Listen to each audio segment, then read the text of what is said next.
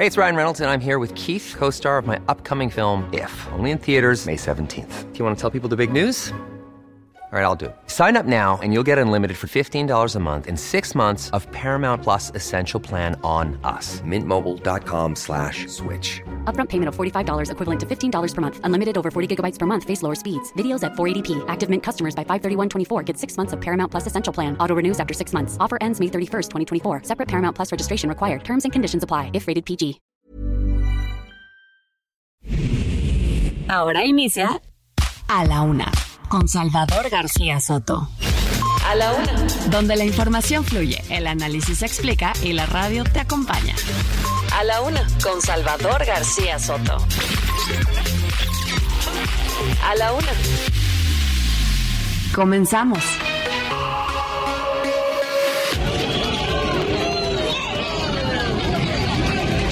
He decidido no registrarme como aspirante, sino sumarme al liderazgo de Xochitl Galvez.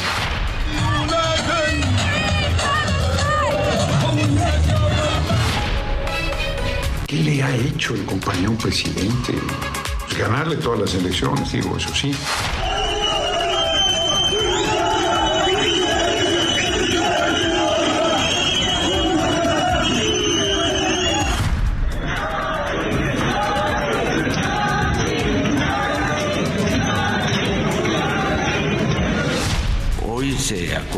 Proteger a un periodista que fue amenazado. Carlos Jiménez. sí. Y ya se le este, dio la protección, pidió un carro blindado.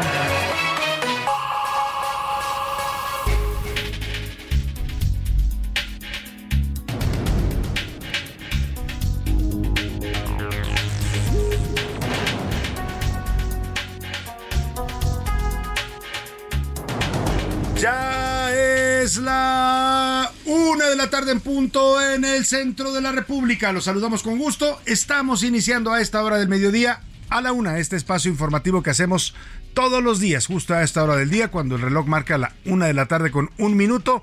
Es un gusto y un placer saludarle, darle la bienvenida a este espacio informativo que vamos a estar acompañándolo en las siguientes dos horas con la mejor información. Y le nos da gusto eh, también compartir con usted este jueves, jueves 6 de julio. Estamos eh, arribando ya casi al fin de semana. La semana se fue rapidito, así es que pues vamos a tener mucha información, muy movido el día también en temas informativos. Vamos a estar actualizándole el panorama informativo con lo más importante. Ya lo sabe, solo lo más importante de lo que haya ocurrido en la ciudad, en el país y en el mundo. Se lo voy a estar reportando aquí en las siguientes dos horas, acompañado todo este equipo de profesionales que me acompaña. Vamos a llevar eh, temas importantes en este día y musicalmente este jueves se lo vamos a dedicar a un gran país de América Latina, a la República de Venezuela un país que hoy también está sufriendo los estragos de una dictadura como la de Nicolás Maduro, pero que es una nación rica en muchos sentidos, en naturaleza, en abundancia de recursos, en petróleo.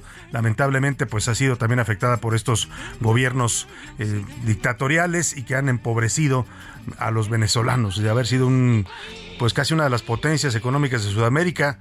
Eh, Venezuela hoy es uno de los países más pobres del continente. Vamos a estar hablando y homenajeando a Venezuela porque ayer, ayer 5 de julio, conmemoraron el 212 aniversario de su independencia. Venezuela se independició ofi- oficialmente de la corona española el 11, el 5 de julio de 2000, del 1811. O sea, antes incluso que México se concretó la la independencia de Venezuela. México estábamos la lucha ya, ya, claro, empezó aquí antes, en septiembre de 1810, pero el proceso oficial de independencia de México concluye hasta 1821. Duramos 11 años en guerra de independencia para poder librarnos del yugo de la corona española. Los venezolanos lo lograron mucho más rápido. La capi- Capitanía de Venezuela eh, empezó eh, el proceso jurídico político en 1810, en julio de 1810, y en un año después, en 5 de julio de 1811, firmaron su acta de independencia del imperio español. Vamos a estar homenajeando y reconociendo a los venezolanos en todo el mundo y aquí en México hay una gran, gran comunidad de venezolanos. Han llegado muchos, lamentablemente, empujados por el exilio, por la eh, opresión, por la pobreza, por la miseria que están viviendo en su país. Han tenido que emigrar en busca de mejores oportunidades. Muchos de ellos querían llegar a Estados Unidos pero se quedaron en México. Al 2020 había un censo registrado de 53 mil venezolanos radicando en México. Algunos de ellos ya tienen asilo o refugio, algunos están incluso ya con ciudadanía mexicana. Así es que saludamos a todos los amigos venezolanos, gente alegre, gente trabajadora, gente pues siempre, siempre eh, muy eh, pues hermanos latinoamericanos. Les vamos a dedicar la música en este día. Tenemos temas importantes para compartirle, pero antes déjeme saludar rápidamente a todas las ciudades que nos escuchan y nos sintonizan en la República Mexicana. Hoy comenzamos por el Golfo, allá en el puerto de Tampico. Saludamos a toda la gente de este bello puerto y también de Ciudad Madero y Altamira, que son zonas conurbadas. Luego bajamos eh, pues al sur sureste, nos vamos hasta Chilpancingo Guerrero. Saludamos a toda la gente que nos sintoniza allá en la capital guerrerense. A Tuxtla Gutiérrez, Chiapas también los saludamos con gusto, igual que a Oaxaca capital. Les mandamos un abrazo afectuoso a los amigos oaxaqueños, no solo los de los valles centrales, sino también tenemos dos estaciones en Oaxaca. Nos escuchan en el istmo de Tehuantepec, allá en la zona de esta, eh, esta milenaria cultura eh, de los tehuanos y las ismeños. Y saludamos también pues, ya por los rumbos del sureste a Mérida, Yucatán. Muchos saludos a todos los amigos meridenses allá en la Ciudad Blanca. A la gente de Tepic, Nayarit, en el occidente de México. Y ahí muy cerquita de Tepic, a dos horas se encuentra Guadalajara, Jalisco, que saludamos también con mucho afecto a todos los amigos tapatíos. Y en el norte de la República, con afecto también, siempre los saludamos a la gente de Monterrey, a todos los amigos regios. Y por supuesto a la comarca lagunera, que está también ya por los rumbos del norte, en el noroeste del país. Saludamos a todos los de esta gran zona conurbada, a Torreón, a Lerdo, a Gómez Palacio, todos estos municipios que confluyen en una gran ciudad que es la comarca lagunera, eh, conformada por municipios del estado de Coahuila y del estado de Durango. Dicho esto, saludo también a las eh, ciudades de la Unión Americana que escuchan y sintonizan el Heraldo Radio y que escuchan también a la una. Mandamos saludos hasta McAllen y Bronzeville, Texas, en la frontera con México. También un poco más arriba en el estado de Texas, saludamos a San Antonio y a Huntsville, Texas. Nos escuchan a través de las frecuencias de Now Media Radio y también a través de Now Media Radio nos escuchan en Airville, Chicago, allá en la zona de los Grandes Lagos. A un ladito de Chicago está el estado de Iowa y ahí nos escuchan en Cedar Rapids y en Independence, Iowa. Les mandamos también abrazos y saludos afectuosos. Ahora sí, vamos a los temas que le tengo preparados para la información en este jueves. Pláticas, gobernadores morenistas y el secretario de Salud Federal, Jorge Alcocer, junto con la secretaria de Salud de la Ciudad de México, Oliva López y Jorge Nuño, titular de la Secretaría de Infraestructura, Comunicaciones y Transportes, están reunidos en este momento en Palacio Para tratar temas de salud y educación. Me llama la atención que solamente inviten a Palacio a los gobernadores morenistas. ¿eh? Parece que tiene el presidente clara preferencia por su partido. Vamos a hablar de esta reunión que está teniendo lugar en estos momentos en el Palacio Nacional. Y por tercer día, hoy es el tercer día de registro en el proceso de selección para elegir al representante del Frente Amplio por México o también el que será su candidato a la presidencia en 2024. Esta mañana acudió a registrarse el exgobernador de Michoacán, Silvano Aureoles, también a otros eh, ciudadanos que ah, fueron a pedir su registro. Escuche usted, Sergio Iván Torres Bravo, él fue comandante de la policía en Puebla, se registró como aspirante del Frente Amplio por México. También Víctor Hugo Gutiérrez Yáñez, él fue comisionado presidente para América Latina y el Caribe de la Comisión Iberoamericana, Iberoamericana de Derechos Humanos. Le voy a estar informando de estos registros de aspirantes en el frente opositor que conforman el PRI, el PAN y el PRD. Y uno menos, Juan Carlos Romero Hicks, panista, se bajó como aspirante a la candidatura presidencial, dijo que él va a apoyar el proyecto de Xochil Galvez. Por cierto, hablando de Xochil Galvez, más adelante le voy a mostrar, le voy a poner los audios de un video en un restaurante de San Pedro, Nuevo León. Andaba de visita por allá Xochil Galvez y la recibieron con porras y aplausos. Y ahí mismo Nuevo León a otra candidata, a la jefa, ex jefa de gobierno Claudia Sheinbaum, pues no la recibieron también. Le voy a poner los dos audios. Le voy a platicar también sobre el fraude, fraude en el Banco del Bienestar. Funcionarios públicos saquean las cuentas de los beneficiarios. Tenga usted mucho cuidado y sobre todo delicado porque eso es el banco que maneja los fondos de los adultos mayores, las pensiones de adultos mayores y se están denunciando fraudes en este banco público, banco creado por el gobierno federal. En estas vacaciones le pregunto, ¿usted piensa salir a carretera? Bueno, en la segunda hora de la una le voy a dar las recomendaciones que hacen los expertos en todos los sentidos, en seguridad, en precauciones que usted debe tomar, en temas también turísticos, ¿no? En todo lo que tiene que tomar en cuenta si usted va a viajar por las carreteras del país para que su viaje pues sea un viaje de placer y no necesariamente de miedo. En los deportes, bien pensado, México es campeón centroamericano en ajedrez y de paso va por la de oro en fútbol femenil. Además, los Dodgers tumbados. El cantante Peso Pluma lanzó la primera bola en el juego de Dodgers ante los Piratas de Pittsburgh. En el entretenimiento, Anaya Rega nos dará los detalles sobre el divorcio de Ricky Martin y también nos actualiza la polémica en la dinastía Pinal. Tenemos muchos temas para compartirle en este jueves, mucha información interesante, importante que vamos a estar, por supuesto, contándole, que se la vamos a estar explicando y que también vamos a estar compartiendo con usted esta parte de su día. Y para que usted participe, como siempre lo hace y nos da gusto, de verdad gusto que lo haga, le hago las preguntas de este jueves. En A la Una te escuchamos. Tú haces este programa. Esta es la opinión de hoy.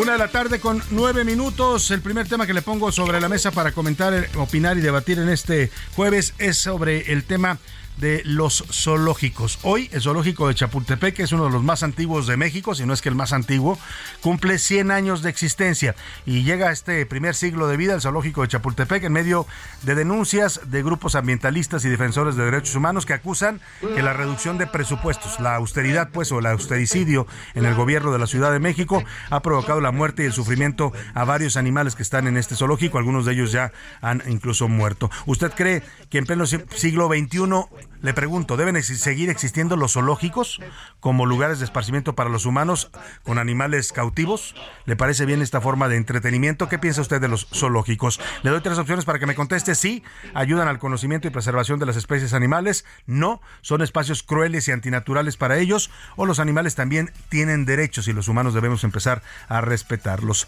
Este jueves le vamos a dedicar, ya le decía, la música a la nación de Venezuela, la República de Venezuela dirían, dirían allá los gobernantes de la República Bolivariana de Venezuela, que es el nombre que le puso oficialmente Hugo Chávez, en realidad es Venezuela, es un país histórico en América Latina, una nación importante en la lucha de la independencia del continente, de, todo Sudamérica, de ahí salió el gran Simón Bolívar, el libertador de América, San Martín, todos los eh, héroes que luego fueron liberando a todos los países sudamericanos del yugo de la monarquía española. Eh, estamos dedicando la misa, la, misa, perdóneme. No, la misa, no, esto no es misa. Estamos dedicándole el programa musicalmente a Venezuela por el 212 aniversario de su independencia que se celebró ayer 5 de julio. Y a propósito de Venezuela y de la situación que vive lamentablemente este país hermano, a cinco años del gobierno, bueno, acá en México usted recuerda que cuando López Obrador estaba haciendo su candidatura a la presidencia, pues muchos eh, que lo criticaban o sus detractores decían que si ganaba la presidencia México se iba a convertir en otra Venezuela. Han pasado ya cinco años, casi cinco años de la presidencia de López Obrador, cinco años de su triunfo, que los acaba de festejar con bombo y platillo en el Zócalo, aunque muchos mexicanos pensemos que no hay mucho que celebrar. El caso es que yo le quiero preguntar, a cinco años del gobierno de López Obrador, ¿usted cree que México sí se parece más a Venezuela o esto fue simplemente una una, un ardid publicitario, una campaña negra en contra del actual presidente. ¿Qué piensa usted? Le doy tres opciones para que me conteste. Sí, estamos en vías ya de convertirnos en una Venezuela en cuanto a la situación social eh, y económica. No, jamás México va a ser como Venezuela. O somos diferentes, somos naciones hermanas, pero lamentablemente también tenemos gobiernos parecidos en cuanto al autoritarismo. El número para que nos marque 5518 41 51 99. Ya sabe que nos puede mandar mensajes de texto o de voz. Usted decida cómo quiere contactarnos. Aquí lo que le garantizamos siempre es que su opinión será escuchada y también va a salir siempre al aire. Y ahora sí, nos vamos al resumen de noticias, porque esto como el jueves y casi, casi el viernes, ya comenzó.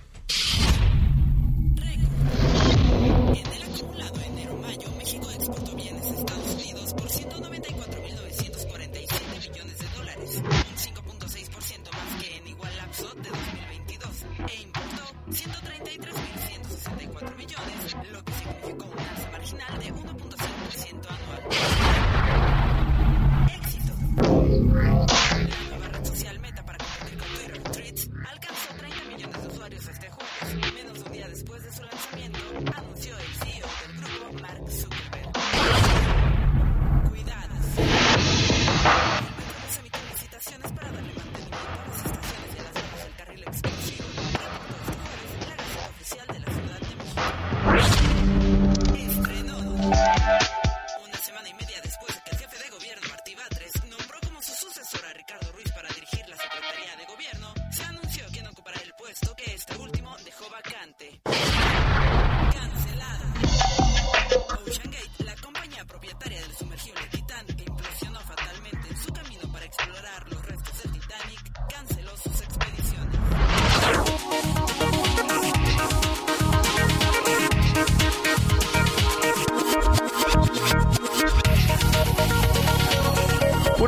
con 14 minutos y nos vamos a la información en este jueves. Esta tarde, por eh, segunda vez en menos de una semana, el presidente López Obrador ha llamado a Palacio Nacional a varios gobernadores de Morena.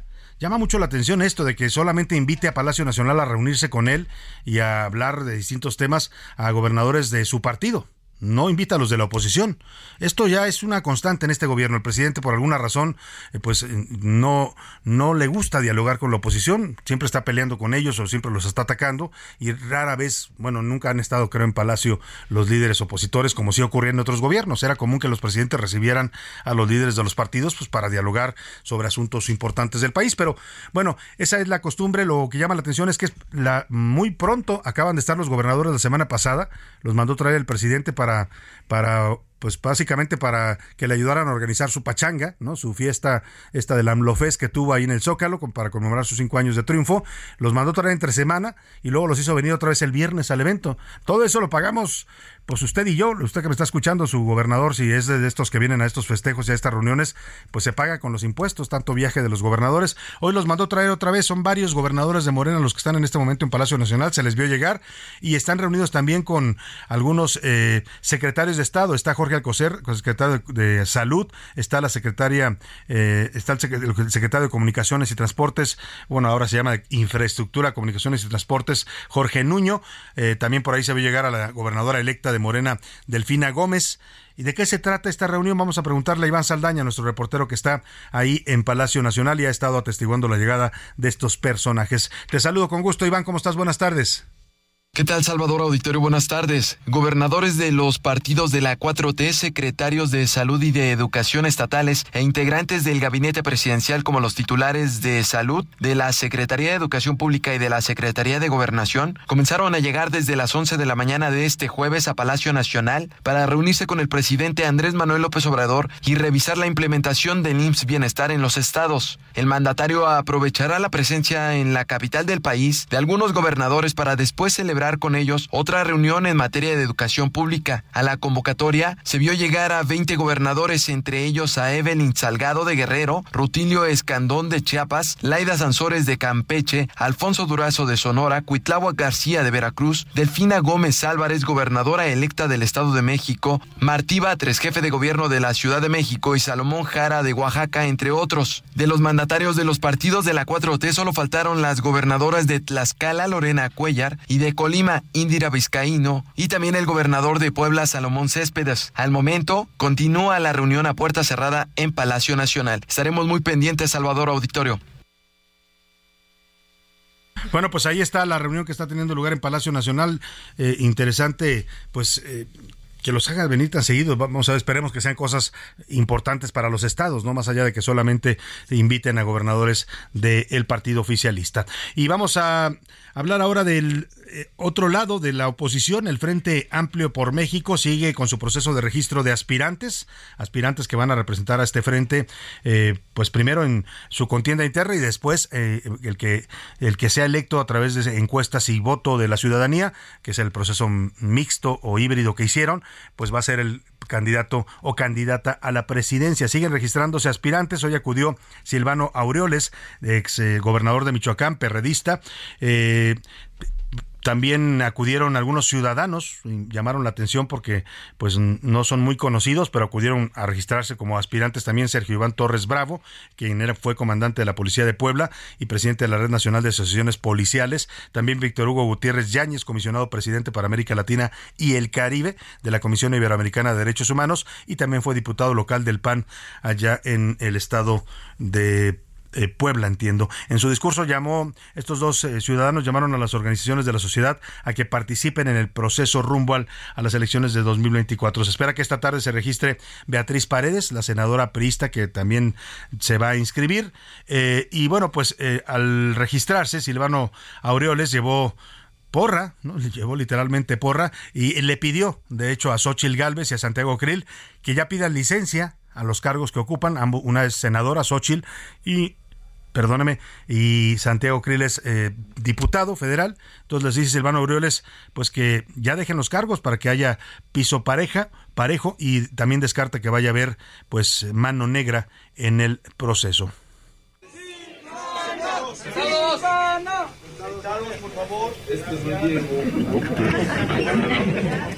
La izquierda verdadera, auténtica, progresista, democrática y moderna está viva en México y no la falsa izquierda autoritaria y populista que lamentablemente ha llegado al gobierno nacional. Mi presencia aquí significa y representa que hay una izquierda viva y actuante y que hay un partido que representa una buena parte de esa izquierda que se llama Partido de la Revolución Democrática. Está lo que dice Silvano Aureoles, que es el segundo aspirante, no sé si ya acudió Mancera o está todavía por acudir, no se ha registrado todavía Miguel Ángel Mancera, que aquí nos dijo que lo iba a hacer, vamos a ver si, si lo hace, por lo pronto ya el primer perradista que se registra es Silvano Aureoles. Oiga, por cierto, el presidente López Obrador volvió a hablar otra vez hoy del proceso de la oposición, parece que el presidente está, no sé si preocupado, o por lo menos sí ocupado de este proceso de la oposición. Ahora habla más ya del proceso interno del frente opositor que de los propios corcholatas, ¿no? Antes solía hablar solo de las corcholatas, hoy habla más de la oposición. Y dice el presidente que los medios eh, y la oposición se van a poner más duros, dice, si no logra eh, despegar Xochil Gálvez como aspirante del Frente Amplio por México. Dice que las eh, cifras de homicidio en México serán el centro de la campaña sucia en 2024. Pues yo creo que el presidente no lo están informando muy bien porque dice si no logra despegar Xochitl Galvez, oiga, he visto ya varios estudios, ayer platicamos con una experta del ITESO, la eh, doctora Rosana Reguillo, que mide las conversaciones digitales y nos decía que había una tendencia impresionante en redes a favor de Xochitl Galvez, una tendencia orgánica que no se, no se veía de estas tendencias armadas con bots. Y ayer también una empresa que se llama Spectus publica un estudio en el que dice que Xochitl Galvez ya encabeza la conversación digital. O sea, ya está más movida en redes Xochitl Galvez, su nombre, sus propuestas, sus videos, lo que dice, eh, que Claudia Sheinbaum está arriba de Claudia Sheinbaum, tiene más de ciento veintitantas mil interacciones, Claudia Sheinbaum anda en ciento nueve mil, es la que le sigue. O sea, en una semana ya alcanzó y rebasó a Sheinbaum en las redes sociales. ¿eh? No estamos hablando todavía de encuestas ni nada de esto en las redes sociales, pero ese es un indicador. Y el presidente dice, si despega Xochitl Gables. Yo creo que el presidente no se ha dado cuenta que ya despegó. Eh, eh, escuchemos cómo lo dijo. La percepción puede ser otra por el amarillismo en los medios, con propósitos politiqueros. Imagínense, no logran inflar el globo, si no logran que eh, emprenda el vuelo la señora Sochi, ¿qué van a hacer? Se van a poner más rudos bueno, el presidente se refería a esto del amarillismo, a que él dice que las cifras de homicidios se van a utilizar en la campaña en contra de Morena y dice que va a ser amarillismo. Bueno, presidente, hablar de 156 mil muertos en su gobierno, pues no es amarillismo, es una realidad. Es el sexenio más violento ya que hayamos vivido los mexicanos en toda la historia reciente del país. ¿eh? Ningún otro sexenio de ningún presidente que usted me diga ha sido tan violento como este de López Obrador. Si él no quiere que se diga eso, o si piensa que eso va a ser amarillismo en las campañas, bueno, pues es su punto de vista. Y de esto que decía, si no logra despegar el globo de Xochitl, híjole, yo a veces al presidente eh, le dan información parcial o de plano lo engañan, lo manipulan. Ahí su vocero Jesús Ramírez, que es experto en manipularlo. Yo creo que no le dicen la verdad. Mire, esto que le voy a poner son dos videos. Los dos ocurrieron en la ciudad de Monterrey. El primero, el primero es Claudia Sheinbaum, que está en un restaurante de Monterrey eh, yo lo tuiteé ayer el video, más que mm, puse que era de la Ciudad de México, no, fue en una gira que andaba haciendo por Monterrey. Ella está comiendo tranquila en una mesa con su, una, un par de colaboradoras y desde una mesa la están grabando. Ella se da cuenta y al salir saluda amablemente a las personas, pero las personas le gritan cosas muy fuertes. Aquí va a escuchar usted cómo recibieron en este restaurante de Monterrey a Claudia Sheinbaum. Hasta luego, destructoras de México. Haciendo pobres. Con el cacas. Adiós. Que pierdan. Viva Xochitl. Fue la recepción que le dieron allá los regios a Claudia Sheinbaum, bueno, los regios que estaban en ese restaurante. Y hoy, ayer, mismo, en, la misma ciudad de Monterrey, pero en la zona de San Pedro Garza, eh, se fue a comer Xochitl Galvez a un restaurante. Escuche usted lo que pasó.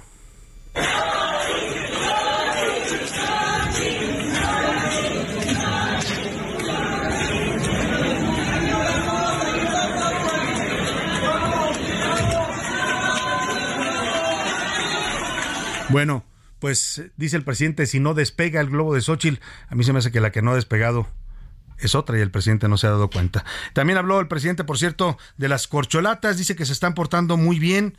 Y también anunciaron ahí en la mañanera hoy que Maximiliano Reyes, el actual subsecretario para América Latina y el Caribe, deja su cargo. Van a nombrar a un nuevo titular ante la llegada ya de la nueva canciller Alicia Bárcena. Vamos a inaugurar, a inaugurar la música de Venezuela. Esto se llama Yo me quedo en Venezuela y la canta Carlos Baute.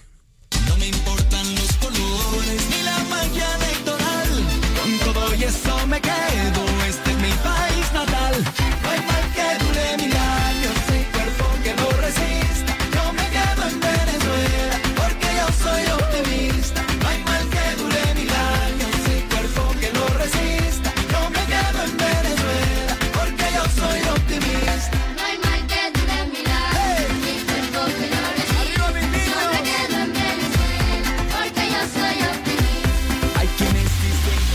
un momento regresamos.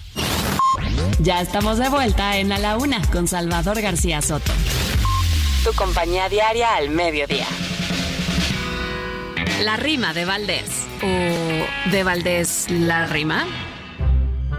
En casa del jabonero el que no se cae resbala. A Claudia le hacen la mala ondita de aquel video. Me la tratan rete feo en un restaurante fifí y hasta sáquese de aquí le dicen a la doñita y ella pronta y expedita corriendo se va de ahí. Pero Claudia en su cubil un símil del pan nos hace que a una fiesta de disfraces se parece. Entonces Krill se disfraza de alguien vil y sale acá muy malote, pegando chico gritote como acá López Portillo. Ay Santiago, Santiaguillo, no te queda muchachote. Y corren a Xochitl, pero muy gacho de una colonia. Y ella con su parsimonia, patitas pa' qué las quiero. De lo que en Twitter me entero, pero el que estuvo más peor fue Monreal, medio traidor, quiere hacerlo diferente, contradice al presidente sobre Sedena el señor. Históricamente, el nombre de Venezuela se atribuye al cartógrafo italiano Americo Vespucio, quien en 1499 formó parte de una expedición naval de exploración por la costa del país. En ese momento, la tripulación observó las viviendas de los nativos indígenas sobre pilotes de madera, las cuales sobresalían del agua. Estas viviendas le recordaron a Vespucio a la ciudad de Venecia en Italia, lo que le inspiró a nombrar a la región como Veneciola, que significa pequeña Venecia, y hoy día Venezuela.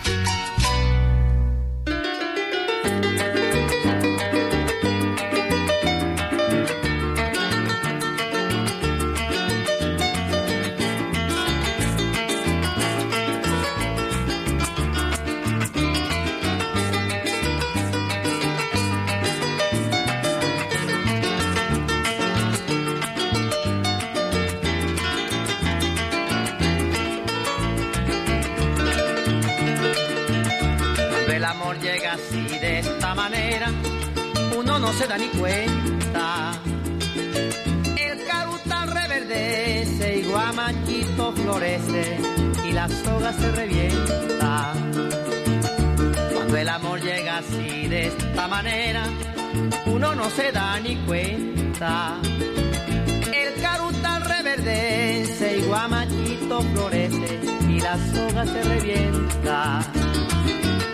Caballo le dan sabana porque está viejo y cansado, pero no se dan de cuenta que un corazón amarrado, cuando le sueltan las riendas es caballo desbocado. Una potra la sana, caballo viejo se encuentra, el pecho se le desgrana y no le hace caso a faceta, y no le obedece a freno ni lo paran pasas riendas. Una de la tarde con 33 minutos. Estamos regresando de la pausa con esta gran canción venezolana. Cuando el amor llega así, llega así de esa manera y uno no se da ni cuenta, dice esta, esta música llanera venezolana, que es música representativa del folclore de Venezuela. Eh, la canta Simón Díaz, que fue el compositor original de esta canción, que ha sido versionada ya en todos los ritmos. eh, y lo mismo la escucha uno en salsa que en flamenco, que en música un poco más movida, moderna, en cumbia. Hay muchas versiones de esta canción que se volvió un éxito internacional y que representa eh, al folclore venezolano. Esta estrofa donde dice, pues no solo habla del amor que llega así de esa manera, sino también cuando el carutal reverdece, el guamachito florece y la soga se revienta. El carutal es un árbol típico de Venezuela, un árbol tropical que, bueno, pues se da ahí en las sabanas venezolanas. Escuchemos un poco más del caballo viejo con Simón Díaz en este homenaje musical a Venezuela que acaba de celebrar ayer su independencia. Amor llega así de esta manera, uno no se da ni cuenta. El carutal reverdece y guamachito florece y la soga se revienta. A la una, con Salvador García Soto. Oiga, eh, me, me quedé escuchando también la cápsula con la que antes de escuchar la canción que estamos eh, sintonizando en este momento, eh, este dato de por qué se llama Venezuela, ¿no? Esta descripción que Américo Vespucio, cuando llegan, er- Venezuela era una zona de muchos pantanos, una zona selvática donde había lagos, ríos eh, y muchos esteros, y cuando empiezan a navegar en esos esteros ven estas casitas eh, que hacen los, los eh, eh, indígenas, los pueblos originarios de Venezuela, que tienen sus casas sobre el agua con pilotes de madera, y eso les recuerda a la Venecia italiana, por eso le ponen la Venezuela. Bueno, dicho esto, vamos a otros temas, ya están saliendo, por cierto, los gobernadores de Palacio Nacional. Vamos a, escuchar a Iván Saldaña para que nos diga de qué se trató finalmente esta reunión de gobernadores y secretarios de Estado solo de Morena. Eh, Iván, te vuelvo a saludar con gusto. Buenas tardes. Salvador, auditorio, buenas tardes. Sí, justamente eh, comienzan, siguen saliendo los gobernadores en estos momentos. Acabamos de ver a Evelyn Salgado, eh, gobernadora de Guerrero, y en estos momentos también Cuitlahua García de Veracruz. Eh, han comentado nada más brevemente que el tema central fue eh, el tema de salud y el tema de educación, lo que abordaron. Fueron dos horas y media que estuvieron aquí eh, los gobernadores, los secretarios de Estado aquí en Palacio Nacional y de los secretarios de Estado, por supuesto, estuvo la titular de la CEP y también la titular de la Secretaría de Gobernación y el secretario de Salud, Salvador Auditorio. Eh, no quiso dar declaraciones Martí Batres, quien es normalmente el que pues El que da habla. algún posicionamiento exactamente. Pero bueno, estamos todavía a la espera de que sigan saliendo los gobernadores, Muy todavía bien. faltan algunos. Pues vamos a estar atentos contigo para saber cuál fue el motivo de esta reunión. Llama la atención, insisto, que estén citando tanto a los gobernadores morenistas, ¿no? En estos tiempos políticos, pues se ve como algo eh, peculiar. Lo estaremos eh, siguiendo contigo de cerca, Iván. Buena tarde. Eh, Seguimos pendientes. La semana pasada también, así También. como lo dices, también lo citaron. Sí, aquí estuvieron también, por eso llama la atención. Gracias, Iván Saldaña, estamos en contacto. Y ya habló también en esta salida eh, el gobernador de Sonora, Alfonso Durazo, fue de los pocos que quisieron hablar, porque nos decía Iván, la mayoría se estaban negando a dar declaraciones. Esto fue lo que dijo el gobernador de Sonora, Alfonso Durazo. Una muy buena reunión, eh, grandes noticias para la mayoría de los estados.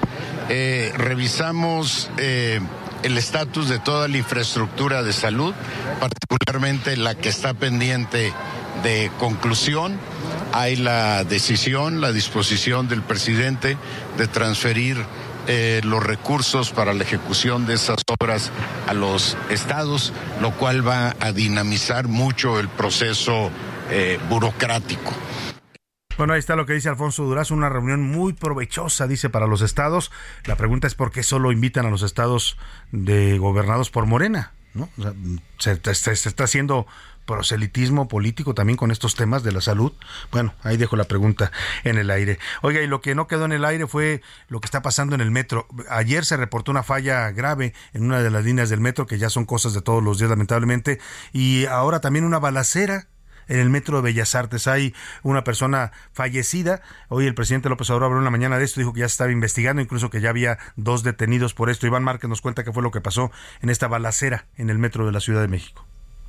Buenas tardes, Salvador. Cerca de las 10 de la noche asesinaron con arma de fuego a un hombre de 45 años que se encontraba en la entrada de la estación Bellas Artes de la línea 8 del metro de la Ciudad de México. Asimismo, otra persona resultó herida tras el roce de la bala. Presuntamente, dos hombres lo atacaron desde afuera del lugar y huyeron, mientras la víctima presentó tres impactos de bala, una en la pierna, pecho y brazo derecho. Todo se debió a un asalto de 15 mil pesos, por lo que la persona se dirigía desde las calles.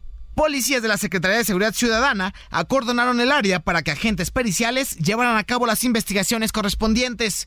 Minutos más tarde, detuvieron a dos personas por el ataque. Incluso incautaron un arma con silenciador y una motocicleta. Salvador es la información. Gracias, Iván. Pues ahí está lo que sucedió en el metro. El presidente dijo hoy que ya se está investigando, que ya hay dos detenidos y dijo que se trató de un asalto. Mire, pues así estamos con los asaltos en el metro de la Ciudad de México, además de los problemas de eh, seguridad y de eh, mantenimiento, no las fallas constantes, los vagones que se llenan de humo, los trenes que se paralizan, que ya no ya no tienen que bajar a la gente a caminar bajo, sobre las vías. De verdad un tema grave el que estamos viviendo en el metro de la Ciudad de México. Y también esta mañana en la colonia de San Rafael hubo un asalto a una camioneta de valores. Vaya, parece que la delincuencia se está reactivando en la Ciudad de México. Vamos contigo, Javier Ruiz, para que nos cuentes. Buenas tardes. No tenemos a Javier Ruiz todavía en la línea. En un momento más vamos a escuchar a Javier. Ya está por ahí. Javier Ruiz, te saludo. Buenas tardes. Gracias, Salvador. Te saludo con gusto. Excelente tarde. Y efectivamente, esta mañana fue asaltada una camioneta de valores en la colonia San Rafael, en la alcaldía Cuauhtémoc. Fue cerca de las 10 de la mañana cuando sujetos a bordo de motocicletas de lujo interceptaron a los custodios de la empresa Cepoint, esto en la calle de Alfonso Herrera y la calle de Altamirano. Después de despojarlos del dinero, huyeron hacia la zona del Estado de México. Elementos de la Secretaría de Seguridad Ciudadana llevaron a cabo un operativo, checando principalmente cámaras de videovigilancia y lograron observar que estos sujetos pues huyeron sobre la avenida Río San Joaquín hacia el Estado de México. Desafortunadamente pues no lograron detenerlos y se robaron el monto de 700 mil pesos. Después de varias horas pues este vehículo quedó en custodia de la misma manera el domicilio donde se iba a entregar pues este efectivo y hasta el momento únicamente pues, servicios periciales eh, en el lugar checando las videocámaras y también haciendo las investigaciones correspondientes el vehículo de seguridad con matrícula número 214515 todavía está en resguardo y continuarán las investigaciones. De momento, Salvador, es el reporte que tenemos.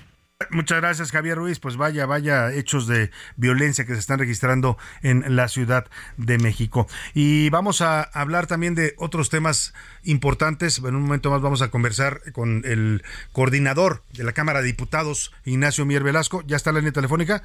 No, todavía no está en la línea telefónica. Vamos a platicar con él porque hay un problema grave en México y es un problema que no es nuevo, no es eh, ni de este gobierno, pero tampoco se ha resuelto en este gobierno. Es un, eh, uno de esas cosas que el presidente diría es culpa del pasado. Eh, la realidad es que tenemos un problema grave en México de trata de personas. Mire, la ONU ha registrado en sus cifras a nivel mundial un aumento de 67% de víctimas de trata en México entre 2020 y 2021. Es decir, el problema se está agravando. Solamente en 2021 hubo 228 casos de personas condenadas por el delito de tráfico. El tráfico sexual también ha reportado un alza de más de 30% en el mismo lapso. En 2020 se han contabilizado 1.316 víctimas de este delito de la trata de personas, mientras que para 2021 la cifra escaló a más de 2.000 20, eh, 2202. Eh, pues la trata en México tiene, tiene rostros muy crueles y muy duros. Hay desde esclavitud, que puede ser esclavitud laboral o puede ser esclavitud sexual. Hay prostitución, que son también otras formas de explotación sexual. Eh, hay explotación laboral, como ya le decía, trabajo o servicios forzados, hay mendicidad forzada, hay gente que recluta gente, eh, personas en situación de calle para obligarlos a pedir dinero y les quitan el dinero, les dan una, una pequeña cantidad. Hay uso de niñas, niños y adolescentes en actividades delictivas. Le voy a pedir al productor que me busque un tráiler de una película que se va a estrenar justamente con de Mel Gibson. Eh, ahora le voy a decir cómo se llama porque habla precisamente de este tema de la trata de niños, del tráfico de niños. Es una película bastante fuerte, por lo que vi en las primeras escenas. Han estado haciendo ya algunas entrevistas con eh, el director Mel Gibson y con algunos de los actores y habla precisamente de este problema. Hay también eh, tráfico de niños en México, lamentablemente para adopción ilegal y bueno, para las cosas más terribles que usted se pueda imaginar. La película de la que estoy hablando se va a estrenar en estos días en la cartelera de cine a nivel internacional y aquí en México también. Se llama Sonidos de Libertad y es una película eh, que trata con crudeza eh, y muestra pues el rostro que a veces no queremos ver de esta eh, trata de sobre todo de niños con fines a veces de explotación sexual. México lamentablemente está considerado como uno de los paraísos para la trata de personas y duele decirlo, pero como uno de los paraísos también para el tráfico sexual de menores. Hay muchos extranjeros que vienen a México a destinos turísticos como pueden ser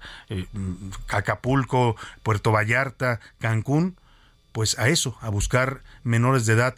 Eh, para tener relaciones sexuales. Es un tema de verdad delicado, es duro hablar de eso, pero bueno, en la Cámara de Diputados en un momento más vamos a hacer contacto con el diputado. Escuchemos por lo pronto este tráiler de esta película que se va a estrenar, se llama así Sonidos de Libertad y la dirige el señor Mel Gibson. 288. ¿Cuántos niños has encontrado?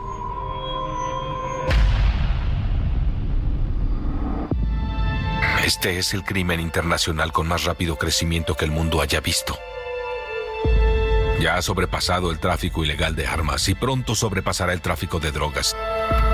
Porque solo se puede vender una bolsa de cocaína una vez. Pero un niño, de 5 a 10 veces al día. Los niños de Dios no están a la venta. En cuanto cierro los ojos, veo los rostros de esos niños. ¿Cuántos pedófilos has atrapado? 288. ¿Cuántos niños has encontrado? Timoteo, tú rescatas niños, ¿verdad? Quizá puedas ayudarme a encontrarla. Te lo prometo. Somos de Seguridad Nacional. Sabes que no es nuestro trabajo ir a rescatar niños hondureños en Colombia. Si no hacemos nada, será una pesadilla. Imagina entrar a su habitación ahora mismo y ver su cama vacía. ¿Qué haríamos?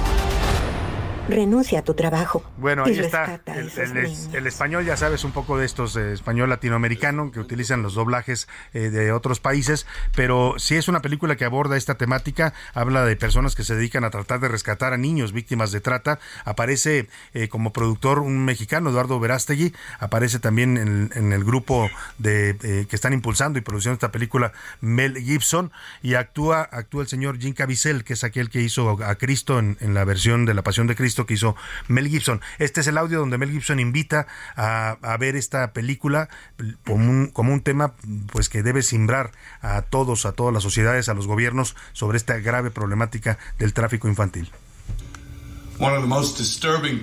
Uno de los problemas más importantes en el mundo de hoy es la trata de personas y en particular la trata de niños. Nuestro futuro está en nuestros hijos. Ahora, el primer paso para erradicar este crimen es hacer conciencia. Vayan a ver los sonidos de libertad. Ahí está esta invitación que hace el señor Mel Gibson, que es pues está apoyando a esta producción eh, encabezada por mexicanos, también hay que destacarlo, ¿no? En México es uno de los países donde más ocurre lamentablemente este delito.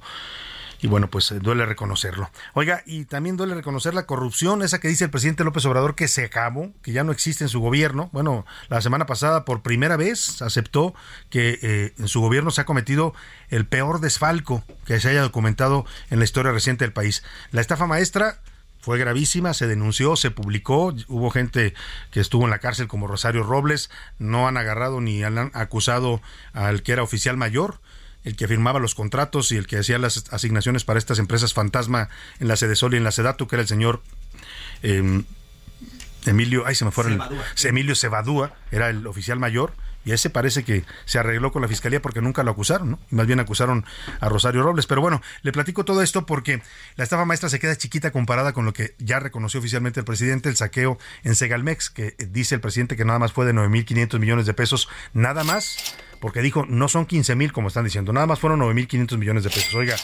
nada más 9.500 millones de pesos. Es el, caso de corrupción más grande que se haya documentado en los últimos años, contando todo, ¿eh? el gobierno corrupto de Peña Nieto, los, la corrupción de los panistas, todo lo que pasó en, los sexenios recientes, esto lo supera con creces. Pero ahora se da un nuevo caso, de esos que hay muchos lamentablemente en este gobierno, aunque no lo reconozca el presidente, y se trata del Banco del Bienestar. Continuamente se está registrando un fraude en el que sacan de algunas cuentas de clientes del Banco del Bienestar, ahí están la mayoría de los adultos mayores que reciben su pensión, pequeñas cantidades que les son retiradas de su cuenta sin que, pues, sin que se enteren y sin que ellos lo autoricen. Para muestra, durante los primeros meses de este año se han reportado 146 quejas de usuarios del Banco del Bienestar que se quejan de estos retiros no reconocidos. Vamos contigo, Basti de Freites, platícanos de este fraude que está ocurriendo en el Banco del Bienestar. Los saqueos a cuentas del Banco del Bienestar aumentan en el país. Los servidores públicos retiran sin autorización el dinero de los beneficiarios. De acuerdo con datos de la Comisión Nacional para la Protección y Defensa de los Usuarios de Servicios Financieros, Conducef, entre enero de 2018 y julio de 2023 se han iniciado 31 carpetas de investigaciones por retiros indebidos en el Banco del Bienestar. En 2018 se registraron 70 casos, cifra que se duplicó en los primeros meses de 2023 con 146. El Tribunal Federal de Justicia Administrativa y expedientes del órgano interno de control del Banco del Bienestar describen el posible modus operandi, por medio del cual servidores públicos han realizado retiros que van desde los 500 pesos hasta los 120 mil sin consentimiento. Este sistema de desfalco se utilizó en el Banco del Ahorro Nacional y los servicios financieros. Los usuarios denunciaron retiros no reconocidos en sus cuentas. Los robos iban de los mil y hasta los siete mil pesos. El último fraude del Bansefi se registró en 2018, cuando Mexicanos contra la Corrupción y la Impunidad detectó que el banco había impreso 4.574 tarjetas para víctimas del sismo del 19 de septiembre, mientras que solo habían 1.495 beneficiarios. El fraude se hizo casi por 69 millones de pesos. Para la una con Salvador García Soto, Basti de Freitas. Bueno, pues ahí está este tema. Tenga usted mucho cuidado si usted tiene su cuenta en el Banco del Bienestar, porque pues a los obligaron. Eso ya se volvió oficial para todos los beneficiarios de los programas sociales del gobierno federal. Tenga cuidado que no le estén retirando dinero. Lamentablemente, pues esto debe apuntar hacia gente que trabaja en el banco. Y como saben que muchos son adultos mayores, gente que no está pues, muy al pendiente de estos temas digitales, pues le deben estar retirando, o sea, retiros hormiga, de cuenta les quitan 300 pesos, 500 pesos, pero oiga, para un adulto mayor eso, eso puede ser algo vital. Así es que muy atentos al manejo de las cuentas en el Banco del Bienestar y si le están quitando dinero sin su autorización, denúncielos. Se llama fraude bancario y en un banco del gobierno. Además, ojalá y pronto tomen cartas en el asunto. Vámonos por lo pronto a los deportes que se le hizo temprano, se cayó de la cama el señor Oscar Mota. Los deportes en A la Una con Oscar Mota. Oscar Mota, ¿cómo estás? Mi querido Salvador García Soto, ¿cómo estás? Te mando un gran abrazo, amigas y amigos. Hoy un gran día para ganar. Temas importantes de centroamericanos. Eh, mandábamos obviamente el inicio de la nota bien pensado porque es un mensaje que quiero mandar a, a muchos jóvenes que muchas veces dicen, bueno, hay que acercarse al deporte, pero muchos de ellos dicen, pues no me gusta correr, ¿no? O no tengo cierta habilidad para patear un balón, No para... soy tan flexible, dicen Exacto, algunos, ¿no? ¿no? Para golpear algún este eh, algún este palo en temas de béisbol. Pues bueno, México es campeón centroamericano de ajedrez, de ajedrez. Eso me parece un tema importante porque Oye, interesante. deporte mental, en 100%. Sí, un deporte de estrategia, ¿no? Completamente. Y vamos a escuchar precisamente al campeón centroamericano que eh, justamente tuvo que cumplir varias etapas para ser este campeón. Él se llama Luis Ibarra. Escuchemos un poquito acerca, él es de Yucatán, y vamos a escuchar un poquito acerca de cómo fue este proceso para ganar la medalla de oro. Influye mucho al ser la, la última partida del día, después de más de cinco horas de juego, ¿no? Entra esa parte del desgaste mental y, bueno, una derrota también bastante dolorosa, pero bueno, sigue, sigue el torneo como mencioné y la, la recta final.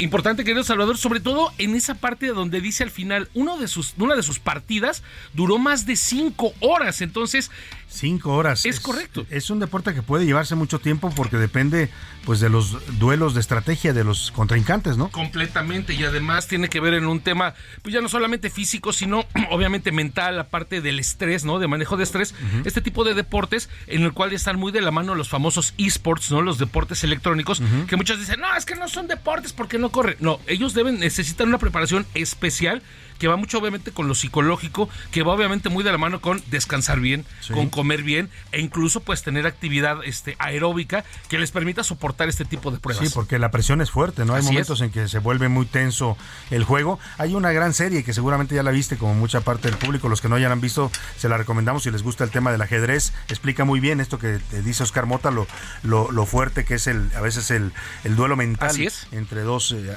eh, ajedrecistas.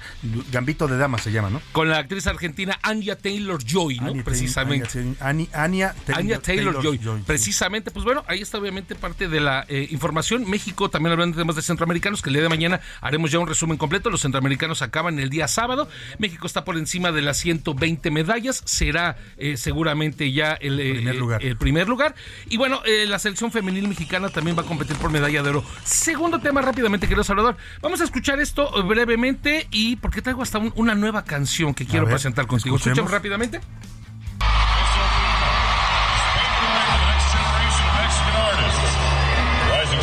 Spotify Mexico history Están presentando, dice, el primer este gran artista mexicano, líder de Spotify, ni más ni menos que el peso pluma. El doble P. Y ahora la canción va a ser, oye morra, ¿estás escuchando esa bola?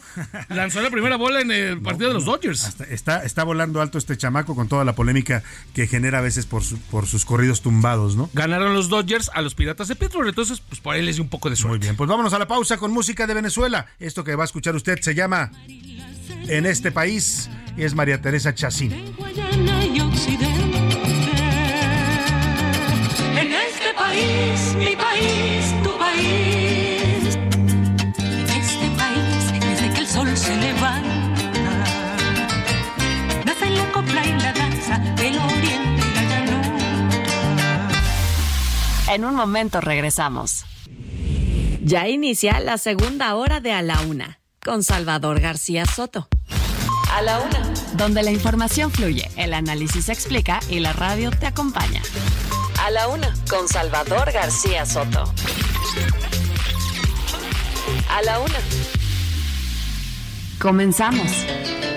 El 15 de agosto de 2007 surge el primer intento de reforma constitucional propuesta sin éxito por el presidente Hugo Chávez y luego ampliada por la Asamblea Nacional Constituyente con el objetivo de modificar 69 artículos de la Constitución de 1999, entre los cuales estaba el de conformar a Venezuela como un Estado socialista.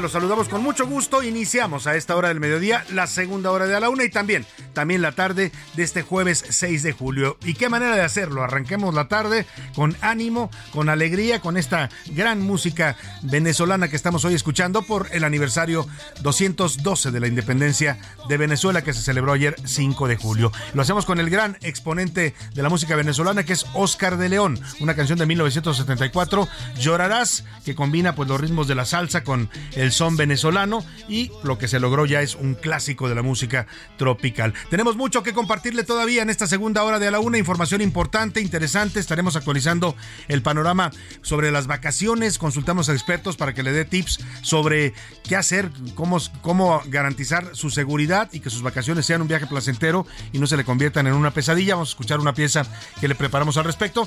También le voy a contar lo que pasó en Oaxaca, el Museo de Arte Contemporáneo de Oaxaca, el MACO de Oaxaca acaba de reportar una enorme pérdida de materiales artísticos. ¿Sabe por qué?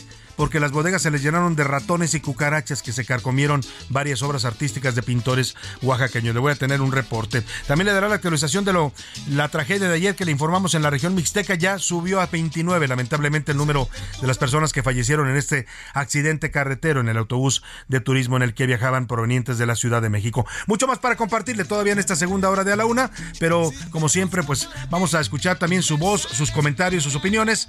Por lo pronto, póngase de buen ánimo y si quiere mover tantito el bote, pues hágalo con confianza y con libertad al ritmo de Oscar de León y la música venezolana.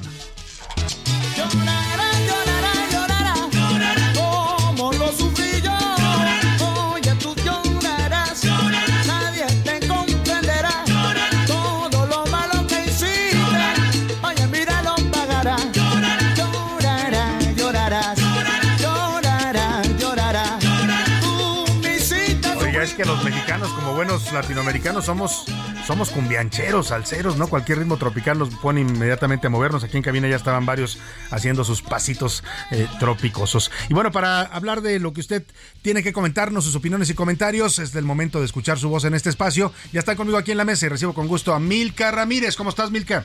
Muy bien, Salvador, y ya estábamos viendo a José Luis que movía ahí las Oye, manitas José Luis y tiene unos pasos acá de, de- de bailarín de salón, ¿eh? Y sí baila muy bien, la verdad. Sí, es sí, que sí, baila buen muy, bailarín. Muy bien. Y hace unas coreografías de canciones de los Ah, que ochentas que ¿no? sabes. Bienvenida, Milka. ¿Cómo te pinta el jueves? Pues me pinta muy bien, la verdad es que bastante a gusto. Y me estaba acordando, hoy también es día del beso robado. Día del beso robado. Del beso robado, y me estaba acordando que en la preparatoria era un día como en el que te, tenías que estar cuidando porque, era llegar- válido. era válido que Era llegaran y te que un beso. a robarte un beso. ¿Cuántos, cuántos te robaron a ti, Milka?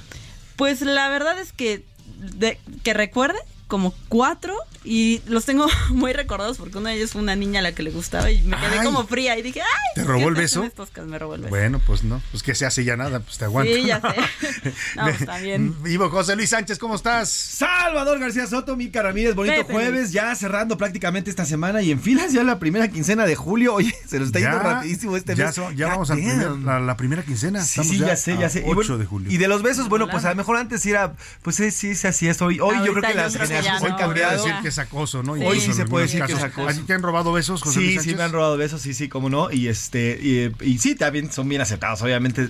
Es diferente, la, es que uno lo ve como hombre diferente, no, no tenía que ser así, se, pero. se deja querer, no Exacto. pone resistencia. Sí, bueno, a eso venimos en esta vida, Salvador Emil, que dejarnos Eso sí, creer. a dejarnos querer. Como para qué vamos a sufrir, Aunque a veces no nos quieran, ¿no? Aunque cuando no no nos nos quieren, pues duele, duele mucho, pero pues hay que aceptarlo. Y qué, ni qué. Ven, vamos a lanzar la pregunta en este espacio, si le parece.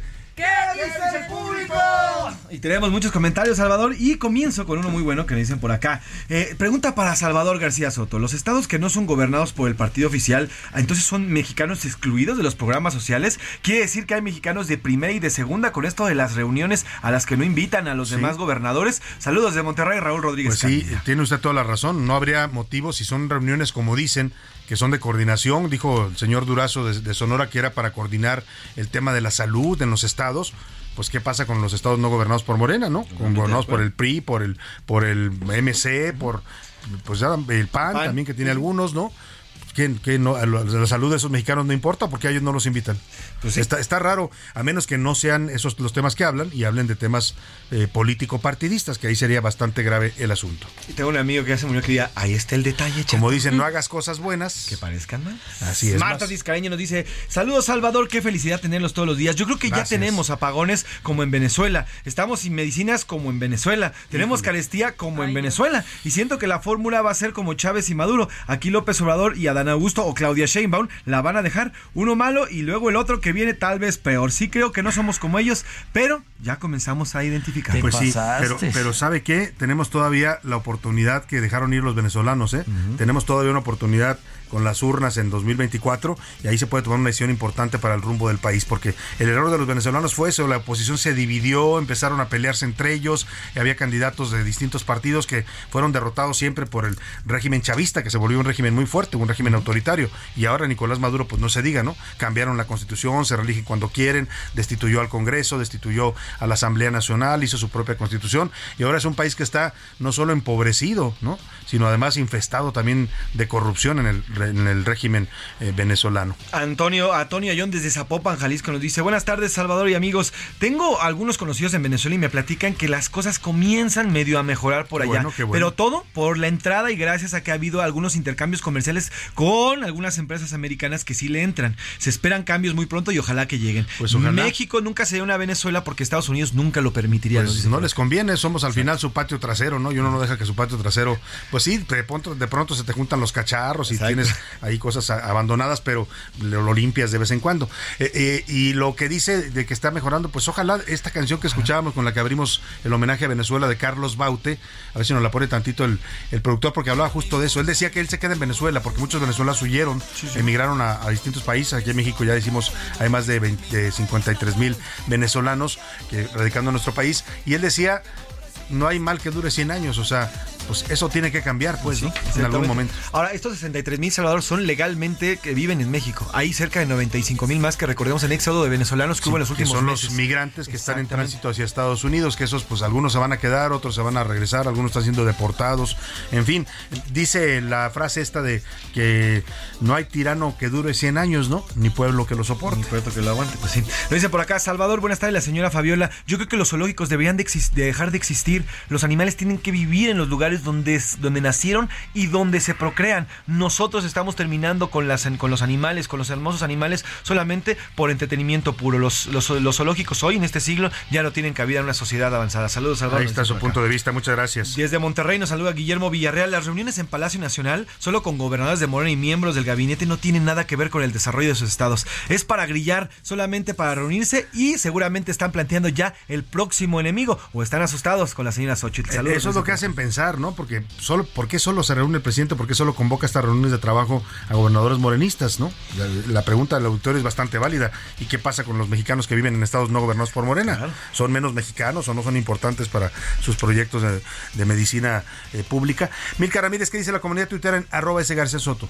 En Twitter sobre el tema de los 100 años del zoológico de Chapultepec, el 41% que sí, que todavía deben de existir los zoológicos. 41%. 41% Ujú. dicen que ayudan al conocimiento. El 40% dice que no, que son crueles. Está en realidad como muy dividida la, la, La, opinión, ¿no? Es, Y el 19% dice que los animales tienen derechos. Claro. Oye, estaba viendo la playera de Milka Ramírez, perdón que te interrumpa, Milka. Me llamó la atención porque es un pinocho, pero es un pinocho con la nariz ya crecida, ¿no? Ya, ya, ya mintió. Bueno, se parece a alguien que conozco yo, que lo veo todas las mañanas. Y sobre el tema de si México se pare, bueno, que si creen que hoy México se parece a Venezuela, Ajá. el 37% dice que sí, que estamos cerca, el 23% dice que no, que jamás seremos Venezuela, y el 40% dice que tenemos gobiernos muy similares. Bueno, pues ahí está el punto de vista de, de nuestra comunidad tuitera. Más mensajes, José Luis. Sí, tenemos más mensajes por acá. Salvador eh, nos dice, buenas tardes Salvador, sobre el tema de Venezuela, aunque no podemos ser como ellos porque tenemos Estados Unidos muy cerca, sí hay muchas variantes que nos podrían considerar ya muy parecidos a ellos y a Nicaragua, incluso nos pone por acá el señor Fabián. Hay carestía, hay falta de medicamentos, hay una inseguridad que no podemos con ella, pero sobre todo tenemos a un personaje y un gobernador que nos miente, que a pesar de la realidad que vivimos en cada estado y en cada, en- y en cada localidad, el presidente que tenemos hoy nos sigue diciendo que las cosas son totalmente Que todo está diferentes. muy bien. Que todo está bien y que cuando nosotros, eh, y que lo- los que pensamos diferente, simplemente estamos en contra de este gobierno. Eso, eso sin duda es una dictadura. Saludos, Salvador. Pues todavía no llegamos a una dictadura, creo yo, pero pues sí, pues si seguimos por esa ruta, podríamos caer en eso, porque en lo que sí se parece parece mucho el gobierno de López Obrador a los regímenes que, que han controlado Venezuela en los últimos 20, más de 20 años, pues es en eso, en que quieren instaurar regímenes que se eternicen en el poder. Ese es el proyecto de López Obrador y lo dice. ¿eh? O sea, él quiere continuidad por eso, porque quiere hacer un nuevo régimen, quiere ser el nuevo PRI, pues, ¿no? Que nos gobierne otros 70 años. Y francamente yo con eso sí, mire, Zafo. toco madera. Yo también toco madera. Saludos, Salvador. Sobre el tema de los zoológicos, ya, ya ni siquiera a los jóvenes les interesa ir a acudir, a, acudir a los zoológicos. Ya no ven ellos en los animales presos una diversión como muchos niños, muchos jóvenes cuando estábamos chavos lo veíamos. Hoy ya ellos prefieren que los animales estén en sus lugares de origen. Saludos, Salvador. Tiene Gracias mucha razón, ¿eh? las nuevas generaciones, si uno les pregunta a muchos jóvenes adolescentes, no están de acuerdo con ese, ese- esa forma de, de tratar a los animales, Milken, y lo encuentran ya tan, tan divertido, ¿no? Un poquito lo que hablábamos con el tema del beso robado, ¿no? Hay un cambio de mentalidad en estas Sí. generaciones y dicen, mejor cuidemos el ecosistema para que estos animales puedan, Pueden vivir en su viviendo entorno su hábitat natural. natural. El problema es ese, que el ser humano está destruyendo constantemente los hábitats de los animales y pues algunos de ellos ya no sobrevivirían, no los conoceríamos si no fuera No, no. en cautiverio, esa es la realidad, ¿no? Dolorosa realidad. Irma del Río nos dice, a López Obrador no se le ha permitido hacer todos los cambios que él hubiera querido hacer para que estemos como Venezuela. Esto es muy importante porque Venezuela es un país que está muy roto en todos los aspectos. No dejemos que México se rompa de la misma manera. No dejemos llegar, no nos dejemos llegar a ese punto, yo coincido totalmente con usted. Nos dicen por acá Eugenio Marín, por supuesto que somos como Venezuela, estamos militarizados, los militares están serviles al imperio, se les ha olvidado a la gente, los militares están por todos lados, menos cuidando a la gente, simplemente obedeciendo no órdenes de su eh,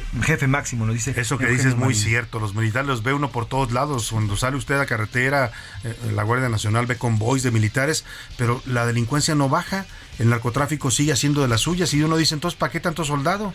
¿No? ¿Para qué tantos soldados si no nos van a, a cuidar y a dar seguridad? Nos dice por acá, buenas tardes Salvador, eh, me gusta escucharte, más que a Venezuela nos parecemos a Colombia, cuando el narco era el detonante de todos los conflictos sociales y de seguridad, cuando el narco tomaba las decisiones sobre gobierno, sobre el pueblo y sobre toda una, sobre todo un país. Saludos Salvador. Es un apunte interesante, ¿eh? Yo creo que sí andamos entre Colombia y Venezuela Que están por, por el juntitos, tema del, del narcoestado, pues, que en Colombia lo llegaron a tener muy fuerte hace algunos años. Nos dice Alberto desde Colima, buenas tardes, el problema no son los zoológicos, es la forma en que se administran. En otros países hay excelentes zoológicos que cuidan, mantienen y llevan a los animales de la mejor manera porque en otros lugares no podrían hacerlo así. El problema con los zoológicos mexicanos es que han sido abandonados, baja de presupuesto y además no son cuidados los Y animales. que además, además las autoridades, en este caso la Secretaría del Medio Ambiente, la Profepa, a veces no vigilan que los tengan en buenas condiciones, esa es la realidad.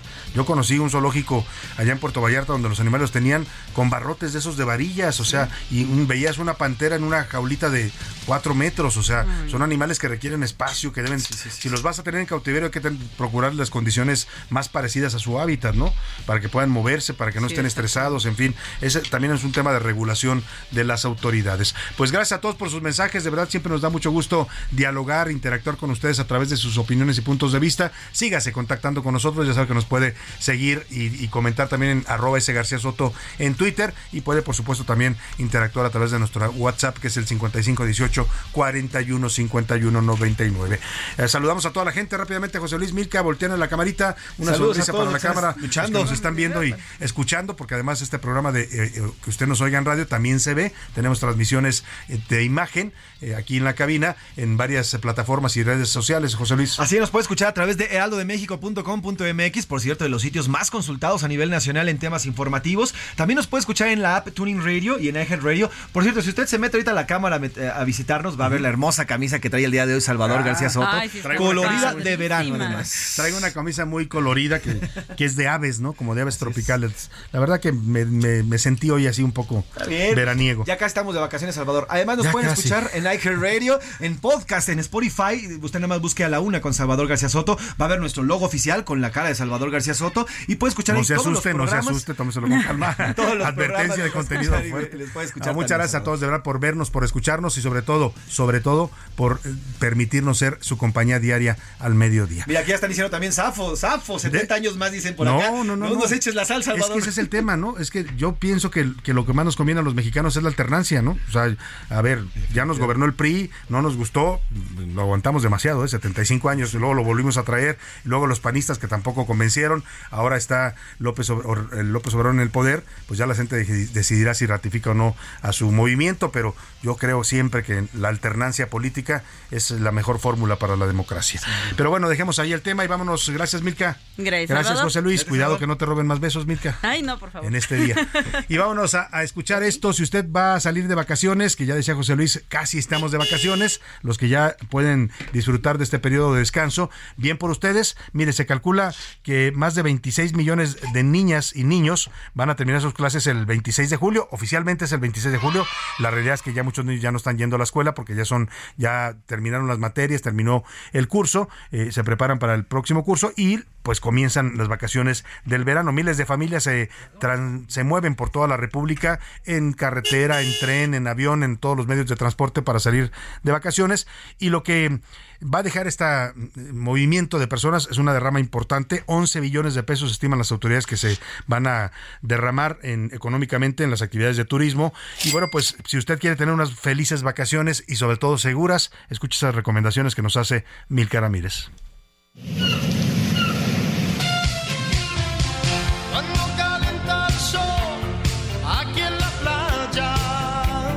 El 19 de julio arrancan las vacaciones de verano. Casi 30 millones de niños saldrán de clases para disfrutar junto con sus padres los principales destinos turísticos del país como Cancún, Mazatlán, Puerto Vallarta, Acapulco y Los Cabos. Este año la Confederación de Cámaras Nacionales de Comercio, Servicios y Turismo espera una derrama económica de 11 billones 390 mil pesos en julio y agosto. La vida es más sabrosa.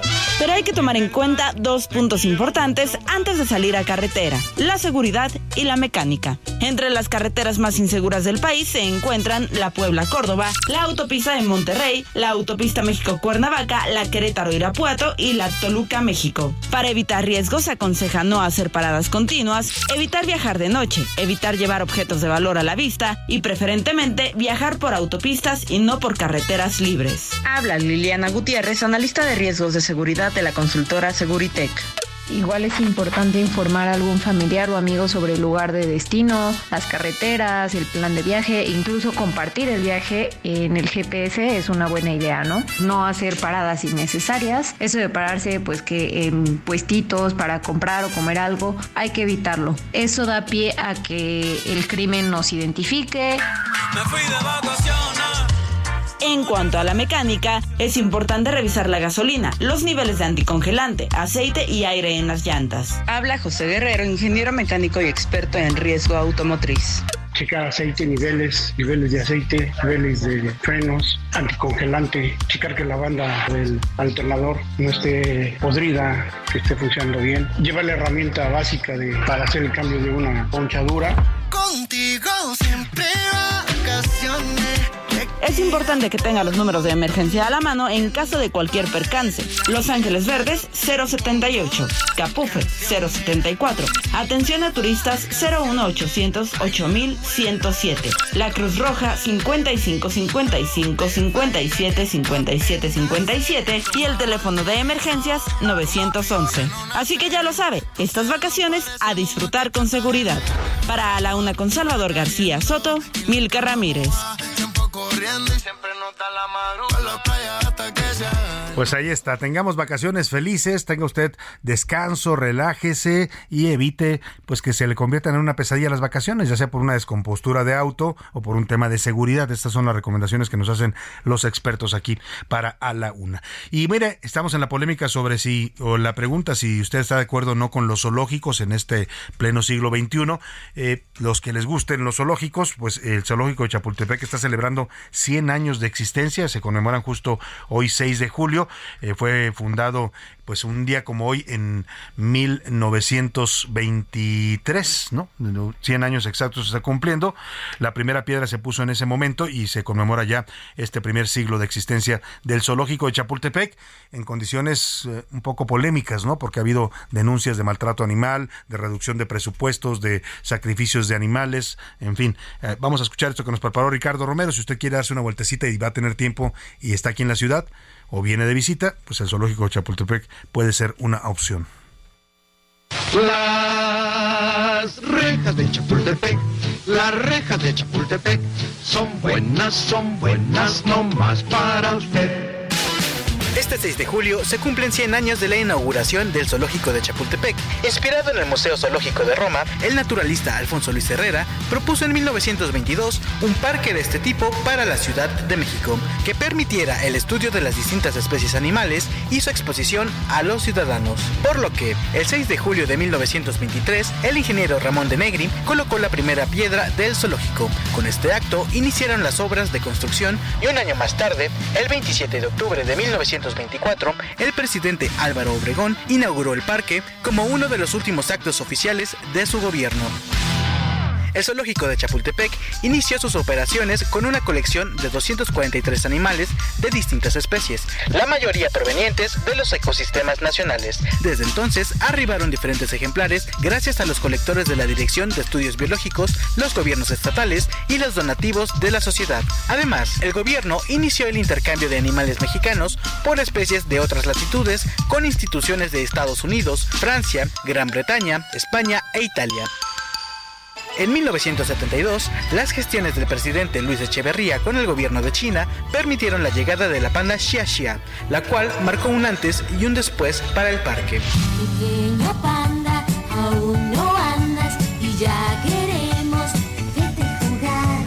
Towi, Jingjing, Xuan Xuan, Pepe, Liang Liang, Xianghua, Xin Xin y Shen Li fueron los primeros ocho pandas nacidos fuera del territorio chino, lo que puso al parque mexicano en el panorama mundial. Sin embargo, luego de la remodelación de 1999, el parque comenzó a caer en el abandono. En 2016, Rafael Tinajero Ayala, exdirector del zoológico de Chapultepec, consideró que en los últimos años el sitio ha sufrido un abandono por parte del gobierno capitalino, por lo que urgió a destinar un mayor presupuesto para mantenerlo entre los más importantes del mundo, ya que cada año recibe cerca de 5 millones de visitantes. Afortunadamente, en 2021, durante el cierre por la pandemia de COVID-19, las autoridades capitalinas remodelaron el zoológico de Chapultepec, rehabilitaron algunos albergues de los animales, la zona de comida y los laboratorios en los que se atienden distintas necesidades de los ejemplares. Para la una con Salvador García Soto, Ricardo Romero. Este tema de los zoológicos. Nos vamos a la pausa con música de Venezuela. Se llama La Grey Zuliana. La canta Ricardo Aguirre, una canción del año 2000. pueblo te pide ahora, madre mía, le ayudéis y que fortuna le deis. Con mucho amor te lo implora. Tu pueblo te pide ahora, madre mía, le ayudéis y que fortuna le deis. Con mucho amor te lo implora. La Grey Zuliana, va Rosario Popular, de rodillas va a implorar a su patrona. Y una montaña de oraciones quiere dar esta gaita magistral. No le cambies. Estás en A la Una con Salvador García Soto. Información útil y análisis puntual. En un momento regresamos. Ya estamos de vuelta en la Una con Salvador García Soto. Tu compañía diaria al mediodía. Entre los años 50 y 80, los venezolanos gozaban de una estabilidad económica y política que colocó al país como una de las naciones más prósperas del mundo. Carlos Ñáñez, académico de la Universidad de Carabobo, señala que la crisis venezolana es muy difícil de definir desde la lógica económica, ya que esta encuentra su origen en la crisis de los partidos políticos de la última década del siglo pasado, cuando hubo dos golpes de Estado y Hugo Chávez Frías ganó la presidencia.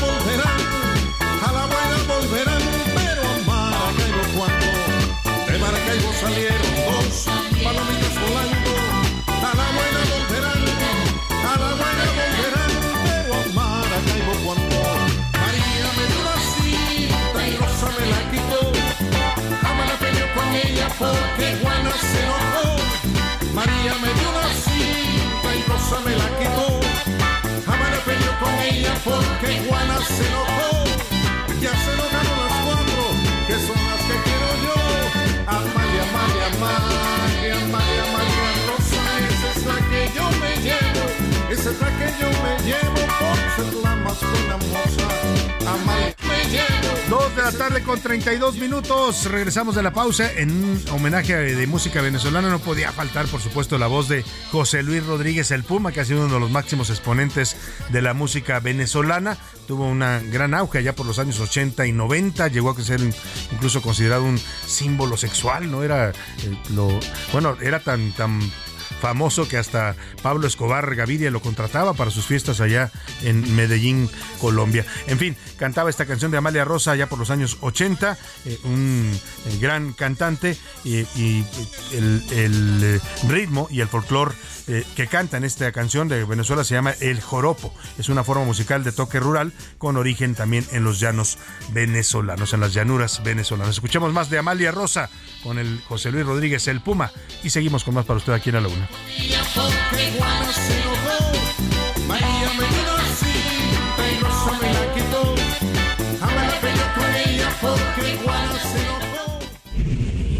A la una. Con Salvador García Soto. El ojo público. En A la Una tenemos la visión de los temas que te interesan en voz de personajes de la academia, la política y la sociedad. Hoy escuchamos a Carlos Salomón en Sabías que. El ojo público. Salvador, ¿sabías que la violencia recorre muchas calles del país? Basta asomarse a los medios de comunicación para ver cómo se registran asesinatos, balaceras, bloqueos carreteros. Lo que antes era raro, ahora es cotidiano. Es normal ver estas escenas. Perdimos la capacidad de asombro. Lo que sucedió en el México del 94 es muy cercano a lo que estamos viviendo. Y por lo que se ve, la llegada de las elecciones no estarán ajenas a esas historias. Mientras los homicidios crecen, vemos cómo los famosos poderes del Estado mexicano se pelean. Y en lugar de buscar acuerdos, buscan diferencias. Y mientras más profundas sean, mejor para cada uno de ellos. Que si la Suprema Corte de Justicia no se pone de acuerdo con el presidente y viceversa. Que la Cámara de Diputados se enfrenta con la Corte. Que si el gobernador de Veracruz, en lugar de atender los problemas de su estado, se dedica a ponerle más gasolina al fuego. Que ya es muy difícil transitar en las carreteras de noche por el riesgo de toparse con grupos armados que controlan área, como en Michoacán o como en Chiapas, donde fueron secuestrados policías por grupos del crimen. Todo un escenario muy complejo que vivimos. Un país polarizado sin consenso y el reconocimiento de las diferencias. Nadie pone en las mesas sus diferencias y negocian acuerdos para dar salida a la convulsión que estamos viviendo. Cada parte quiere imponer sus ideas propias. Y así pasan los días y las horas. La gente aprende a vivir con estos problemas y busca soluciones que le permitan seguir adelante. Muchos viven de las remesas o de los programas sociales o de la economía informal, brincando obstáculos diarios y sobreviviendo entre un microbús o un estado de alarma y desconfianza permanente. Pero la gente sale adelante y como el agua busca caminos a sus problemas cotidianos. Es increíble la sabiduría de la gente. Héroes anónimos que llegan a acuerdos con ellos mismos para defenderse de la violencia. No es fácil decirlo, pero más de 150 mil homicidios en estos años es algo que es más que una cifra, es un dolor que no se puede describir. La medicina a este desorden pasa porque un día la gente diga basta. Solo así habrá paz. Salvador, un México más justo y con menos desigualdad y con las calles recuperadas para la ciudad civil. Solo esto, Salvador, hará que no sigan siendo propiedad del crimen organizado, que se visten de autoridad y tienen acosados a los barrios, a los pueblos y sobre todo, Salvador, siembran el temor entre nosotros. A la una. Con Salvador García Soto. Dos de la tarde con 35 minutos. Escuchaba atentamente a Carlos Salomón y sus sabías qué aquí en el ojo público. Y bueno, pues interesante su reflexión sobre este México, pues dominado por el crimen organizado, el imperio del terror que está sembrando el narcotráfico en muchas localidades mexicanas, en estados, en ciudades, en municipios. Es impresionante, de verdad, cada uno vez entera uno de historias más fuertes sobre todo lo que está haciendo el crimen organizado, que ya prácticamente manda en muchos lados. Ah, me enteraba ayer, por ejemplo, que eh, están acaparando eh, to- todo el negocio del cemento. O sea, ellos compran el, cemento, la grava, todo lo que usted necesita para construir y se los tiene que comprar ellos. Y en algunos casos hasta piden eh, extorsión para si usted va a construir. Primero les tiene que comprar los materiales a ellos. O sea, ellos se los quitan, se los compran a los, se los quitan a los negocios que venden esto y luego los revenden. y a los precios que ellos quieren. O sea, de ese tamaño está el tema eh, grave del narcotráfico y lo que decía Carlos Salomón, pues lamentablemente los mexicanos que se atreven a levantar la voz, que toman a veces las armas eh, eh, para defenderse, pues terminan siendo víctimas de esta violencia, ¿no? Acosados, acusados y asesinados por el narcotráfico. Está el caso de Hipólito Mora reciente, madres buscadoras que han sido asesinadas también por buscar a sus hijos. En fin, lamentablemente en este país alzar la voz contra la injusticia, contra el crimen organizado, contra el poder político, a veces nos puede costar en muchos casos, lamentablemente, la vida. Oiga, vamos hablando de la vida humana, esto que pasó en, Monterrey, en un hospital del Instituto Mexicano del Seguro Social, pues eh, fuerte la noticia, un paciente de el área onco- oncológica de, del IMSS allá en este hospital de Monterrey, eh, se lanzó de un eh, quinto sexto piso de un, o un segundo piso el caso es que se suicidó de un décimo piso ya, ya me dijeron pero ahora nos va a dar todos los detalles nuestro corresponsal Juan Teniente porque están circulando imágenes muy fuertes en redes sociales sobre este caso ¿qué hay detrás Juan Teniente? te saludo con gusto allá en Monterrey buenas tardes Buenas tardes, Salvador. Sí, pues lamentable eh, platicar o contar ese tipo de historias. Extraoficialmente se ha ventilado que esta persona estuvo discutiendo con su esposa minutos antes o segundos antes de tomar esta lamentable decisión. Él estaba en el área oncológica, estaba eh, esperando a ser atendido, a, a realizarse algunos exámenes. Cuando discute con su esposa, eh, al verlo personal médico y camilleros del piso número 10, tratan de controlarlo, él se hace hacia un lado, agarra una camilla, agarra vuelo, quiebra la ventana y lamentablemente se lanza desde el décimo piso. Eh, inmediatamente obvia- obvia- los eh, cuerpos de auxilio, los médicos y personal de la Clínica 25 que está en la Avenida Lincoln, ese hospital, pues es muy reconocido aquí en la zona noreste, que incluso eh, pacientes del IMSS y no pacientes del IMSS acuden desde Tamaulipas, eh, San Luis Potosí, Norte Veracruz y, y Coahuila a atenderse de sus malestares. Esta persona pues ya al llegar al lugar ya no tiene signos de vida, eh, pues obviamente tuvo que venir a la Agencia Estatal de Investigaciones, periciales, como a recabar información, pero lo lamentable es que se desconoce aún el motivo real por el cual esta persona tomó la decisión de salir por la, por la puerta falsa, eh, quebrar la ventana y salir volando desde un piso 10 de esta clínica 25 que se ubica en la avenida Lincoln eh, al norponiente de la ciudad de Monterrey, capital de Nuevo León. Y pues esto, lamentablemente, como te digo, pues sí eh, ha ca- causado revuelo por la cuestión de que está en un lugar donde es para salvar vidas, no para perderlas de, esta, de este tipo de, de este tipo de formas, vaya. Eso es quizás la pregunta, Juan. Eh, las razones que él haya tenido pues son muy personales, una decisión muy triste que toman muchas personas, eh, pero pero aquí estamos hablando de un hospital público. Los protocolos de seguridad debieron haber operado para evitar esto. Lamentablemente no pudieron lograrlo. Pues vamos a estar pendientes del caso allá en Monterrey. Te mandamos un abrazo, Juan Teniente. Buenas tardes, estaremos al pendiente de esta información y de lo que surge aquí en la, en la entidad. Muy buena tarde. Ahí está esto que pasó en este hospital del IMSS allá en Monterrey. Oiga, y a la alcaldesa de Chilpancingo, ya van, van varias ocasiones que le hacen denuncias sobre vínculos con el narcotráfico. Escuche usted qué grave, es la alcaldesa de la capital de Guerrero. Ahí nos escucha mucha gente, les mandamos un abrazo afectuoso a todos los amigos de Chilpancingo que nos sintonizan en el 94.7 de FM, el Heraldo Radio. Norma Otilia Hernández es la alcaldesa es del partido Morena y ya van varias ocasiones en que se filtran imágenes, fotografías y videos de ella conviviendo con narcotraficantes identificados, gente que cabecillas del narco pues ahí en esta zona de Guerrero, lo cual es bastante delicado. Ella lo ha negado, ha dicho que no, que no tiene vínculos, pero los videos y las fotos dicen lo contrario, se les ve se les ve departiendo con ellos. En este caso se está circulando eh, eh, imágenes y un audio de una supuesta reunión entre esta alcaldesa morenista Norma Otilia Hernández con el líder del grupo delictivo Los Ardillos, a quien identifican como Celso Ortega Jiménez. Ya dijo ella que sí, se reunió con él, pero dice que no tiene ningún pacto con los criminales. A ver, escuche usted lo que nos preparó Iván Márquez. La alcaldesa morenista de Chilpancingo Guerrero, Norma Otilia Hernández Martínez, fue captada en una presunta reunión frente a frente con Celso Ortega, uno de los líderes criminales de los ardillos, quien por cierto portaba un arma visible en el cinturón. En el encuentro también estaba el esposo de Norma Otilia, quien la acompañaba en la mesa. Yo te hacía ya más Adelante. Sí, ya estamos viejitos. ¿Sí? Ya estás en el ¿Cuatro chicos? Tras hacerse viral, la morenista dejó en claro que solo se trató de un desayuno a la que invitaron junto a otras personas, aunque en las imágenes solo están tres. Ya tiene un buen rato, no es un tema. Creo que iniciando, iniciando creo hace como iniciando la administración. Pues un video donde fui invitado a un desayuno con varias personas. Y es que el 24 de junio encontraron cerca del centro de Chilpancingo y al pie de una iglesia siete cuerpos desmembrados con un mensaje dirigido a la alcaldesa. Sigo esperando el segundo desayuno que me prometiste, después de que viniste a buscarme. Con cariño, tu amigo. Chilpancingo es foco rojo de violencia. Para muestra, en lo que va del año suman 42 asesinatos, mientras que en 2022 95. Así, la alcaldesa de Chilpancingo, Norma Utilia Hernández, quien dejó la incógnita de qué hacía con el líder de los ardillos. No tengo, yo lo he dicho y lo vuelvo a manifestar. No tengo ningún pacto con la corrupción, con la impunidad y por supuesto con ningún grupo.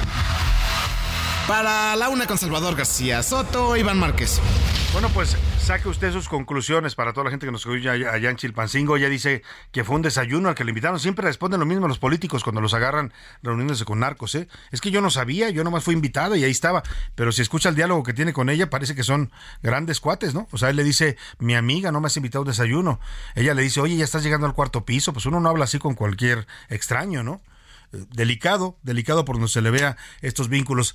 Por eso hablamos de este imperio del narcotráfico que nos está absorbiendo a los mexicanos. Hay un caso aquí en la Ciudad de México que está causando mucho revuelo. Hoy incluso el presidente López Obrador anunció que ya se le había brindado protección al periodista Carlos Jiménez. Él es un periodista, lo conozco porque eh, coincidimos en alguna época en el diario Crónica. Allá él era un joven reportero que iniciaba. Yo fui eh, reportero primero, después columnista y luego director de la Crónica de hoy.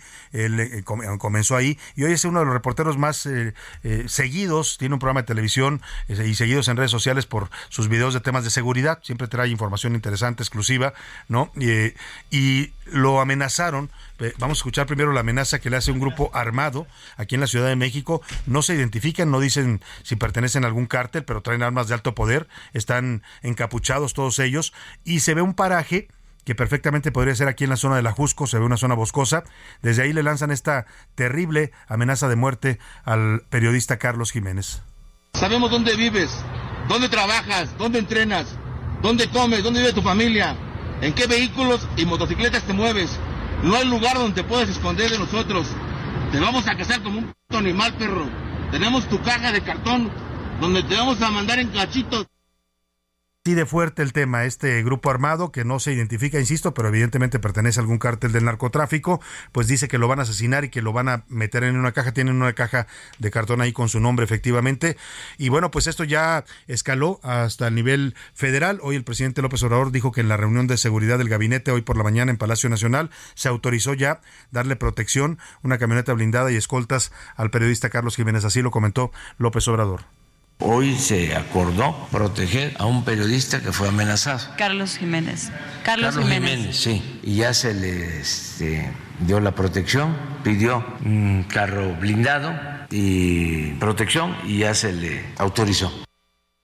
Pues ahí está lo que dice el presidente. Bueno, pues esperemos que sirva la protección porque lamentablemente en este país hay muchos periodistas que estaban supuestamente protegidos, acogidos a los mecanismos de protección de periodistas por amenazas. Aún con todo y eso los asesinaron. Esperemos que este no sea el caso. Carlos Jiménez lo puede usted seguir en sus redes sociales. El C4 se denomina un programa que hace para el canal 6 de multimedios. Bueno, vamos a estar pendientes de este tema. Por lo pronto vamos a lo que pasó en Oaxaca.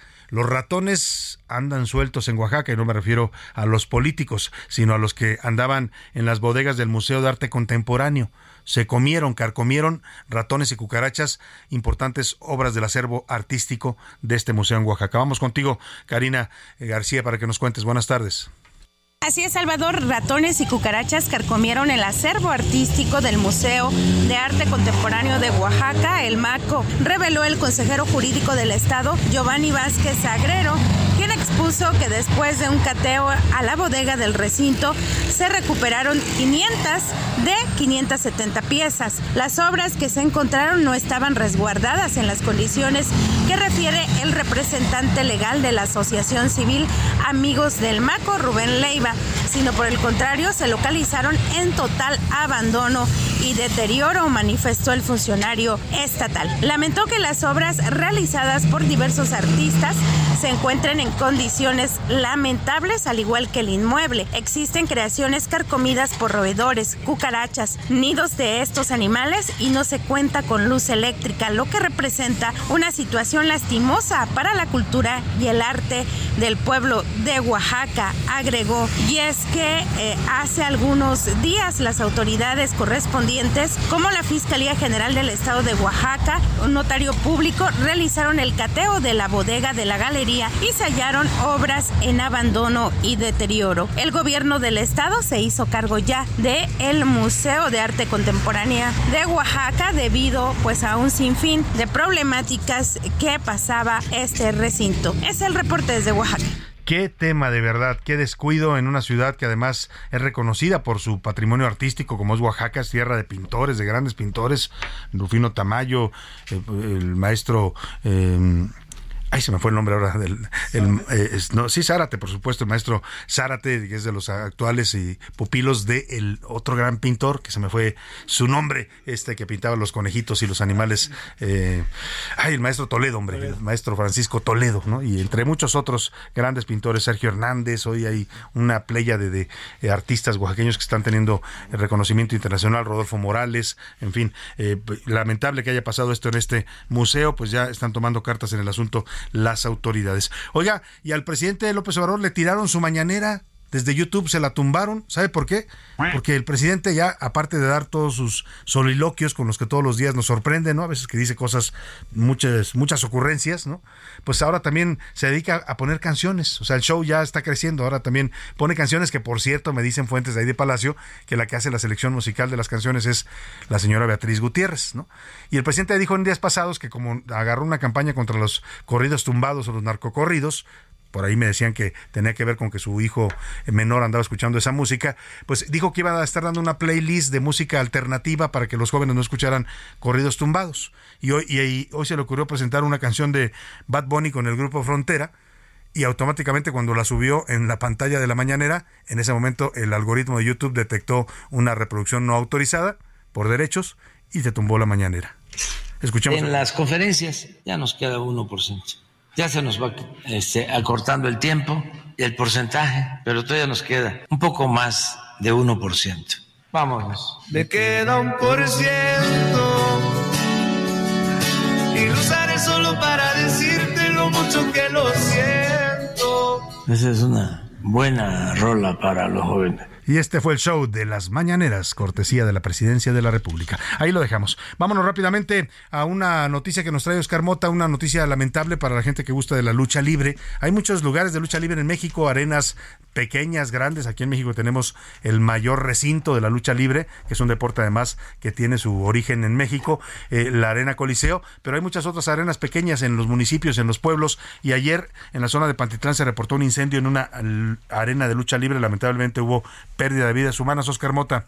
Desafortunadamente, querido Salvador, amigos, eh, no es un tema ahora agradable con asuntos de lucha libre, que como bien platicas, pues bueno, de hecho en septiembre se van a cumplir 90 años de la implementación de la lucha libre en México a través de la empresa eh, mexicana de lucha libre, ahora Consejo Mundial de Lucha Libre, y bueno, verdaderamente una, una historia. Eh, el día de ayer, eh, desafortunadamente, un incendio entre las 4 y 6 de la tarde, que fue en lo que fue sofocado, en la arena San Juan Pantitlán. Mucha gente la recordará y la ubicará, es una arena que se fundó en 1950 86, es, ah, de, muchísima, es de muchísima tradición, de esas eh, viejas arenas todavía, porque muchas veces ahorita la lucha libre se está enfrentando en estos asuntos donde los espectáculos son con eh, mucha pompa, mucha luz. Mucha luz, mucha, producción, ¿no? Y la arena San Juan Pantitlán todavía es de esas arenas que, pues básicamente, eh, sale el luchador y puede oler el, del desodorante que se puso o se baja y pues, del sudor que tal, ¿no? Y, y los gritos de la gente que se apasiona, ¿no? que se meten ahí con los luchadores. Completamente, hemos tenido la oportunidad de, de cubrir ahí varias funciones y bueno, desafortunadamente el día de ayer un incendio